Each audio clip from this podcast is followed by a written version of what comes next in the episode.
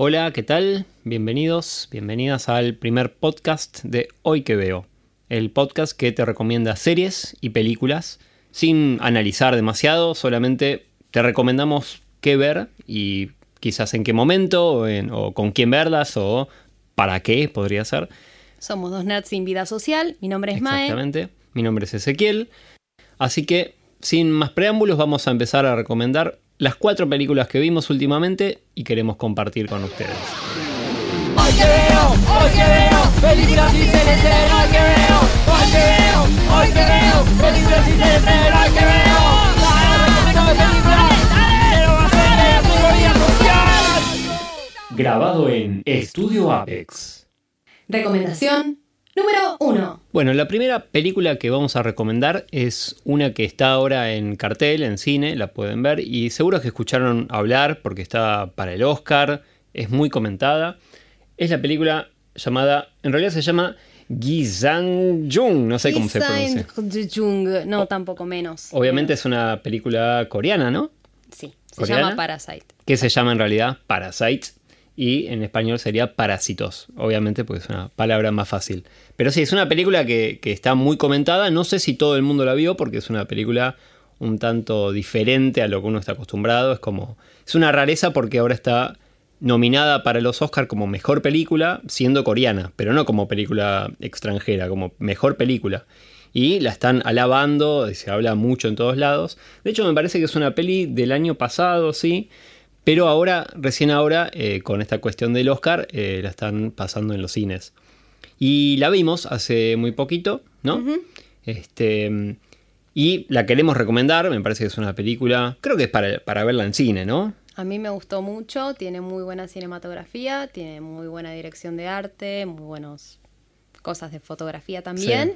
Así que me parece que vale la pena eh, que se vea en cine. Yo tengo Porque el- a veces tenemos la discusión de qué película, eh, si una película da para ver en cine o no. Por, sobre todo es más, eh, es más divertido ver una película en cine cuando es más de, quizá de superhéroes o grandes efectos especiales o fantasías o algo que justifique.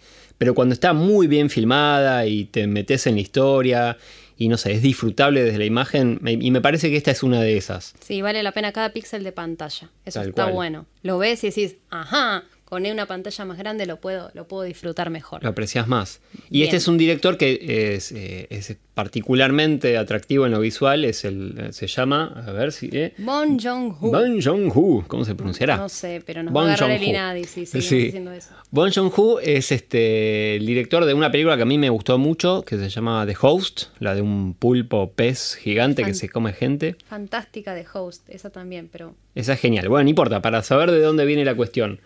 Eh, bueno, em, contamos más o menos de qué se trata, tratando de no arruinar ninguna sorpresa. sí. A ver, ¿querés contar vos? No, pues soy malísima.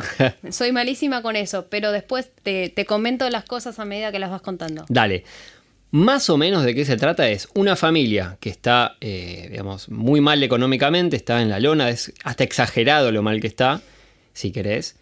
Ah, que sí. bueno, debe ser una realidad, pero es como claramente muy eh, bajo, bajo socialmente. Que tiene la posibilidad de, eh, de empezar a Trepar. de trepar metiéndose a trabajar en la casa de una familia muy, muy rica Ultra rica. ultra rica, eh, que hasta está un poco también exagerado esta cosa de eh, lo, lo fácil que es en un punto eh, engañar a, es como es un poco in- ingenuo de lo, de lo rico que son. Sí, Ay, qué divino, a ver, a vos podría ser mi chofer. Es como un poco, no sé, Susana Jiménez me da en un punto. Sí, sí, sí, sí, como e- esa cosa de decir, ay, pobrecito, es pobre, le tengo que ayudar, Claro. como, como así. Y la película, la verdad, que tiene momentos excelentes. Es muy entre divertida, eh, dramática, eh, agridulce en general. Eh, es, vale, o sea, es todo lo que se dice que es, me parece que lo cumple. Es, es muy buena. Yo, quizás, por eh, haber vis- leído mucha crítica que la decía como obra maestra, al verla no me parece una gran obra maestra. No sé si a vos te pareció. Mira, a mí me gustó mucho, me parece que tiene momentos muy, muy humorísticos al principio, que se va poniendo cada vez más oscuro y va cayendo, va cayendo, va cayendo. Y en un momento decís, ah, ya, esto es fuerte. Esto es fuerte, claro. Y me parece que eso está muy bien contado, muy bien relatado. Algunas cosas por ahí sí son un poco exageradas, pero no sé, dentro de lo que es el, el coreano está re bien, está muy Sí. bien. No es un cuentito hollywoodense perfecto. Eh, es diferente la manera de contar, es diferente cómo, cómo te muestran con cada encuadre, con cada cosa, cómo, cómo son esta, esta gente bicho. Eh, y es genial cómo, cómo se, se las ingenian como para sobrevivir en diferentes ambientes. Bueno, como verán, Mae es un poco más visual que yo, ella tiene una cosa más de encuadres, de arte. Eh, yo a nivel, me, concentro más en la historia quizás, eh, pero a nivel vis- visual, y perdón, esa cosa que decías vos de cómo pasa la dra- del drama a la comedia, eh, ya en otras películas como The Host, tenía una cosa de que es una escena tremenda y de repente eso se vuelve algo gracioso y vuelve a ser, eh, o quizás muy de acción y pasa, y como mezcla muy, muy bien los géneros. Y en esta está un poco más sutil, pero está, es graciosa y trágica y todo a la vez. Está este actor que es, no sé cómo se llama, y no lo voy a ni, ni siquiera No, tratar no, de pronunciar porque nada, es rarísimo, que es el mismo de, de esta otra película que decís, que es una, una bestia. Es una bestia el tipo. ¿Será este? Nada, sí, no sé. Hay una no sé, lista de gente que no, no sabemos bien cuál de todos es. Pero es el de The Host, decís vos. Sí, te da una alegría, una tristeza, te da todo. Como que vivís con ese personaje, los ves y, y como que los querés. Y pese a que son una familia un poquito. que tienen cosas morales un poquito dudosas, te da ganas de. Nada, de, acompañarlos, de ser amigos de ellos. Bueno, sí, eh, es muy disfrutable, la verdad que uno eh, tiene mucha empatía con esta familia, a ver si va a lograr lo que quiere. A mi gusto tiene una cosa en contra, que es que el cuentito que cuenta en un momento se desvirtúa. Es muy divertido esto de la familia entrando esta nueva familia rica, pero después no va tanto por ahí, no aprovecha tanto esa línea, sino que se va desvirtuando todo para otro lado. Eso es lo que a mí me bajó un poquito, que no me haya parecido una gran obra maestra. Igual la disfruté un montón y vayan a verla. Sí, eso sería un poquito. Pasa porque es, es un poco quisquillosa esa observación, pero la Puede verdad ser. que está, está bueno. Claro. Tenés un, te juntas con amigos para verla sábado de la noche, fantástico. Pizza, birra, Parasite. Es lo que, todo lo que puedo decir. Un domingo también. Un domingo, ¿No? un, un buen antidomingo puede ser.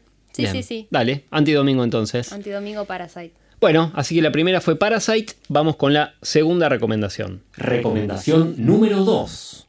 Bueno, la segunda película es una rareza, si quieren, una- un clásico, pero un- no un clásico de esos que, que vimos todos, tipo, o conocemos todos, tipo Psicosis o una de esas. O un tranvía llamado Deseo. O un tranvía llamado O esas Deseo. películas que te obligan a ver en la secundaria. Claro. Que decís, no, bueno, pero tiene alto contenido social y entonces. No, Y a veces no entendés muy bien dónde está el contenido social, dónde está ese arte. Esta la enganchamos, me acuerdo, en Netflix una vez, tratando de ver clásicos, a ver qué, qué es lo que pasaba. Generalmente yo agarro películas y digo, ah, vamos a ver esta cuando me aburro demasiado. Me, gusta el- me gustó el póster porque tenía algo Sí. amarillito. Y dije, bueno, vamos a meterle eso. Tal cual. Y, había un esta- mono, o sea. Y hay un mono, eso siempre ayuda. Eh, que, ah, había un, ah, ahora me acordé de dónde venía el mono. Eh, bueno, la película se llama Heredarás el viento. Eh, Es de 1960 y la dirige.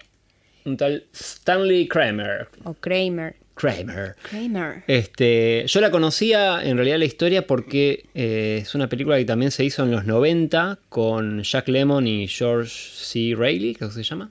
Eh, George C. Scott, perdón. Eh, No tengo ni idea quiénes son y qué hicieron Sí, después. cuando los veas te vas a acordar. Pero bueno, me había quedado mucho, pero era un telefilm. Se notaba que era una película así bien para tele, eh, que igual estaba buenísima.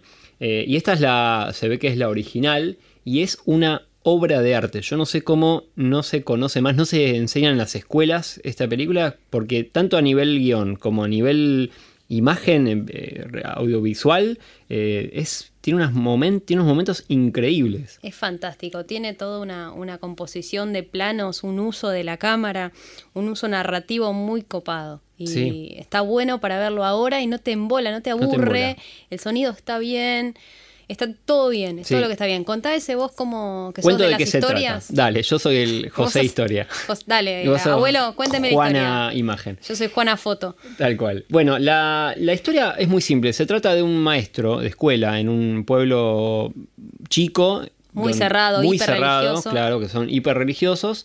Eh, y el- este maestro se, mm, eh, tiene la valentía de enseñar a Darwin. En una, está ambientada en 1925, averiguamos, puede ser. Sí. La película es de 1960, pero es como si estuviera en 1925.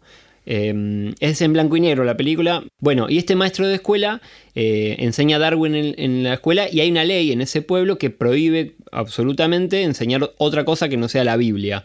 Entonces le hacen un juicio. Y la película se trata del juicio que le hacen, porque es- escala este problema, se, se lo llama el juicio del mono eh, internacionalmente. Y entonces, para no quedar mal, tra- traen a un, a un, ¿cómo se llama? Un abogado, que es un tipo muy importante, eh, a, a hablar, eh, en- ¿cómo se llama? A defender a acusar a a- acusar, y un diario, que es más libre pensador, trae a otro super abogado a eh, defenderlo. Y de eso se trata, y es alucinante. Está basado en una historia real, en un caso real de 1925, donde estos dos eh, abogados discutían por el caso. No sé qué pasó en, en el caso real, no, No pude averiguar porque me olvidé. Bueno, Pero iba a averiguar eso y nada, está, la verdad que es, es muy bueno el, el- como el tema, la trama y es genial porque de repente uno dice, che, no, bueno, algo de Darwin, bla, pero de repente ahora tenés terraplanistas, entonces claro, es muy actual en ese, en ese aspecto. es impresionante eh, la, cada una de las frases que dicen, cada Sí. una de las escenas tiene algo... Es para que- tatuarse en una remera la frase que tiene, a Sí, veces. sí, sí, sí, para imprimirte una remera o para pa- tatuársela Bueno, en la tatuarse cara en una remera, al las terraplanista diciendo, chabón, dale, Claro. de verdad ¿qué vas a negar querés? esto. Tal cual. Eh, bueno, nosotros que somos ateos y muy cientificistas, eh, particularmente no, nos llega por esta cuestión de la ciencia versus la religión, en un ejemplo muy puntual. eh, ha- hago un paréntesis que es, si alguien vio Seinfeld, el capítulo final de Seinfeld, yo creo que está basado en esta historia, que es un pueblito donde pasa algo que cobra una dimensión internacional y todo el mundo quiere ver qué pasa en ese pueblito y hay un juicio entre dos ultra abogados, no importa. Claro. Es dato nerd. Eh, pero sí, es una gozada, la verdad, la película, tan- eh, eso, tanto visual como narrativamente, y tiene momentos, frases que, que te van a quedar. Eh, y ojalá eh, pudiera tener la misma trascendencia que tiene algunas películas de Hitchcock o Citizen Kane, no sé, a mí me, me pareció una obra de arte. Sí, sí, sí, sí, o por lo menos mejor que un tranvía llamado Deseo, que Vos bueno, la tenés con un tranvía llamado la- Deseo. sí, estoy muy traumada, me la obligaron a ver en inglés. Claro. Pero... Claro, porque un tranvía- Y sí, sí, más que el tipo gritando, Estela, Estela. Vos está, ves ¿no? eso y decís, no, claro, qué maravilla, te dicen. Y La vos prim- después la ves y no te parece la... a mí por lo menos. Es no la pareció. primera vez que no pusieron Claro. al hombre como caballero, sino como bestia. Te tenés que poner muy en la mentalidad de ese año o el contexto. Y en esta me parece que no, que me parece que esta no tiene. como timeless sería, ¿no? Que no tiene tiempo. Es como la puedes ver en cualquier momento que va a ser actual. Sí. Así que bueno, esta fue nuestra segunda recomendación. Un clásico en blanco y negro para ver un domingo. Día- No, todas Yo estoy con el domingo. No, estoy con el domingo. Para mí es para un día de semana que venís, Claro. que venís como que escuchaste muchas pavadas en la oficina, muchas pavadas que sí, por favor necesito una prueba de que hay una vida inteligente. Ok, ok. Es como, ay, gracias. Es una película para pensar, no es una película para ver así, divertirte un Pues ratito, pero es entretenida. No es que tenés que prestar atención y decir, bueno, dale, sigamos. Eh, te vas a entretener, pero te va a hacer pensar y muy bien. A, a mí por lo menos, y a vos creo que también, eh, nos quedó y te resuena cada vez que pasa algo así de ciencia versus religión o cualquier cosa de y- lógica, que cualquier discusión, no sé, te, te- te pega en la cabeza, me Mm. sí, parece. sí, sí, sí, es una re linda patada a la cabeza, muy disfrutable. Exactamente. Así que bueno, esa fue la segunda recomendación. Recomendación número 3. Bueno, la tercera recomendación es una película que se llama Buscando a Sugarman o Es Searching for documental. Sugarman. Es un documental, es importante aclararlo, que si no recuerdo mal ganó a Mejor Documental en el año 2012. Así que es un buen, buen Que no, documental. ganó el Oscar. ¿El Oscar que dije? Ganó. Ganó, ganó algo. Ganó algo, no Está sé, bien, un premio. Oscar. Un Oscar. Bueno, ¿de qué se trata? Sugarman es un, en realidad es un músico que se llama Sixto Rodríguez en Estados Unidos, que eh, todos los que están en la película hablan de él como si fuera Bob Dylan, que fue un excelente músico, excelente sobre todo a nivel letras, eh, que no entienden por qué no fue más de lo que fue, que que absolutamente nadie se acuerda de él. Yo no lo conocía, vos tampoco. Era un músico olvidado, digamos, que no, no había tenido éxito, que había sacado un par de discos y decía que eh, se había prendido fuego en el escenario o se había suicidado en el escenario, van, iban cambiando, era como una leyenda de Detroit y que iba cambiando, digamos, la manera en que terminó con su vida en el escenario. Exactamente. eh, después de un show con muy poca gente donde lo abuchaban porque no daba la cara a público y cosas así. Sí, el tipo era un mito. eh, se, se- se sabían las canciones, pero a veces lo veían vagando por las calles, se decía que había muerto. Eh, eso es todo lo que se sabía y como no tuvo repercusiones, nadie lo llegó a buscar y ahí termina la cosa. Pero, pero, pero, Pero, pero, pero, el documental está planteado desde el punto de vista de un periodista que vive en Sudáfrica, Sudáfrica, ¿no? Sí. que eh, se dedicó a estudiarlo porque en Sudáfrica fue el que ayudó a terminar con el apartheid. O sea, Exactamente. Ahí era considerado un Elvis Presley, que sí, que no solo era un gran músico, todo el mundo tenía un disco de él en la casa. Eh, en Estados Unidos no se vendía nada y ahí el tipo era Gardel, el Gardel sudafricano, que no sé sí, quién no, será. era como más grande que los Rolling Stones. El Sí, tipo. sí, en un momento Él dicen, solo. Rolling Stone, no, ella era mucho mejor, mucho más grande. Eh, y bueno, era una leyenda ya. Y eso, en Sudáfrica era un rey y en, en Estados Unidos su lugar no sabían ni, ni, de- ni que había sido de él ni no había pasado absolutamente nada. Y la película, como dice su título, es la búsqueda de este tipo. No vamos a entrar en detalles de qué es lo que termina pasando, pero es increíble. todo Vale la pena absolutamente todo, dato muy, muy importante. Por favor, no googleen. No googleen nada de lo que pasó. Nada, no vean nada. Busquen la película Searching for Sugarman y ya está, es de 2012. El director es Malik Ben. Bueno, Ben Helloul, no sé, bueno, se llama algo así. con B larga es Malik. algo. Uno de los que la escribe es un tal Stephen eh, Sugarman, que por eso le decían Sugarman, o, o Sugar, le terminaron diciendo, que allá es como que te digan algo de una canción de Elvis. Entonces le pusieron un apodo para que se dé una idea de lo famoso que fue eh, este tipo llamado Sixto Rodríguez.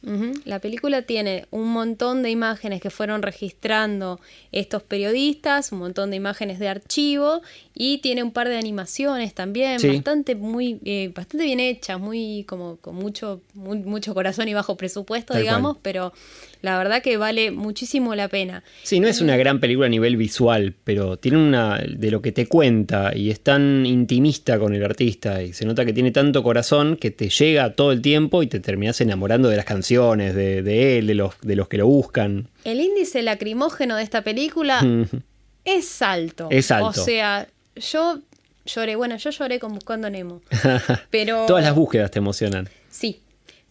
Pero en realidad, eh, de verdad, tiene un... Esta, esta se puede ver en pareja, Sí.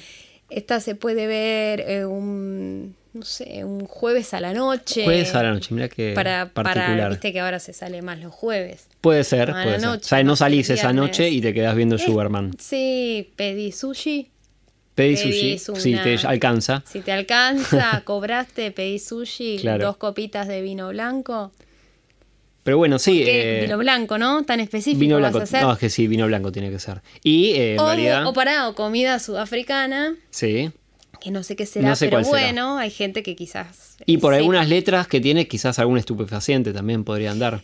Y sí. Y es, viste, una película de un artista, un rockero, entonces tiene sentido. Pero lo que yo Mm. quería decir es que uno tiene una cosa en contra, contra los documentales, como que, uh, bueno, voy a ver un documental. Este, te aseguro que te llega, que es entretenido, querés saber todo lo que pasa. Y no sé, es, si vas a arrancar por un documental, este es uno para Sí. empezar. Tiene un ritmo que quizá puede ser un poquito más eh, Y bueno, sí. lento en algunas Contra partes. Batman es difícil. No es Batman. pero denle una chance a Sugarman. Sí, y escuchen, ¿por qué no?, los discos que están ahí dando vueltas en Spotify, que quedaron registrados. Hmm. Así que bueno, esa fue la tercera recomendación, Sugarman. Recomendación número 4. Bueno, y la última, cuarta película, es una que está ahora también en cine, que seguramente estén pensando ir a verla, y la vamos a recomendar, se llama El robo del siglo, es una película argentina dirigida por eh, Ariel Winogrand. Winograd. Ariel Winograd, Winograd. y es una comedia. Y es una comedia. Sí, está basado claramente eh, En el robo del Banco Río. El famoso robo del Banco Río, que también se le llamó el robo del siglo. Eh, quienes no sepan la historia, fue es un grupo de gente que logró eh, robar eh, un, un banco en no me acuerdo qué localidad de Buenos Aires. Martínez, creo. Claro, y se sabe, lo que se sabe es que se salieron con la suya, que lo hicieron a través de un túnel y no mucho más que eso. Acasuso, o lo que, Acasuso. O lo que, bueno, cada uno haya eh, sabido de las noticias. Pero está bueno ver cómo pasó, ver, es una típica eh, película de robo. eh, Sí, pero con la diferencia de que esto pasó en la vida real Hace poco tiempo. hace relativamente poco, no dispararon un solo tiro, no mataron a Claro. nadie. Sí, tuvieron una cosa medio de Robin Hood. La gente se acuerda de esto como qué bien que estuvieron estos tipos. Porque le Este, robaron a los ricos, básicamente. y Que vamos a decir, a robar está mal, pero Robar bueno, si, se- si lo van a hacer, por favor háganlo con el respeto y cuidado que lo hizo esta gente.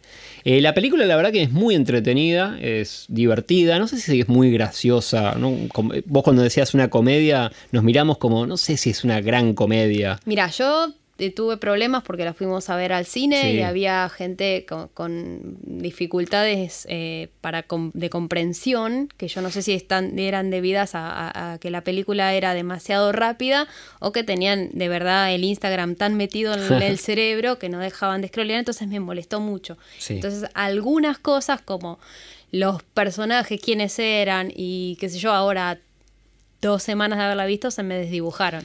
Pero Claro. más o menos la historia va. Igual con lo que vos decías antes de la gente molesta en el cine, sí, había gente que era como, aparecía Fran, porque está Franchella y Peretti, eso teníamos que decirlo, eh, y cada vez que aparecía uno de los dos, decía, qué grave, mirá, Franchella, buenísimo, qué Ay, gracioso. no, no, no, me encantó. mina que sí, no mío. comenten en el cine, por favor. Decía, ¡ay, Luis Luque! ¿Cómo adelgazó Luis Luque? Sí. ¿Qué me importa? Traten de no hacer eso, por favor. No Tiene una cosa televisiva la, la película, porque es con- también con estrellas, que quizás hace que la gente vaya a verla como si estuviera en el living de su casa, cosa que por favor no lo hagan por amor al cine y a la vida, Por amor al otro espectador, al otro espectador por sobre respeto todo. básico, por favor, no hagan eso. Bueno, Sobre pero todo volvamos- están habladas ah, en, en español, ¿no? Tal cual. Volvamos a la película. Eh, Espera que me tranquilice. ahora sí, ¿estás bien? ¿Crees agua? ¿Crees un psicólogo? Sí, un psicólogo. Está bien.